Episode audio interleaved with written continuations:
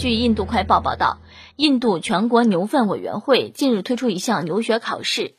考察大纲中包括牛粪具有防腐和预防疾病的功效，煮沸的牛粪可治疗多种疾病，大规模宰牛会导致地震发生等知识点，吸引五十万人报名参加，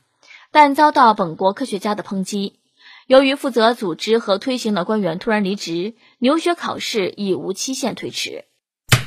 牛牛学考试，那冠军获得者的奖励是不是五百公斤牛粪加上五百升的牛尿啊？呃，亚军三百组合，哎，季军一百组合。那么搁这儿呢，代表我国牛学研究界再对大纲补充，那就是牛肉好吃，呃，牛皮耐用啊，还有牛皮用来吹的，他们知道吗？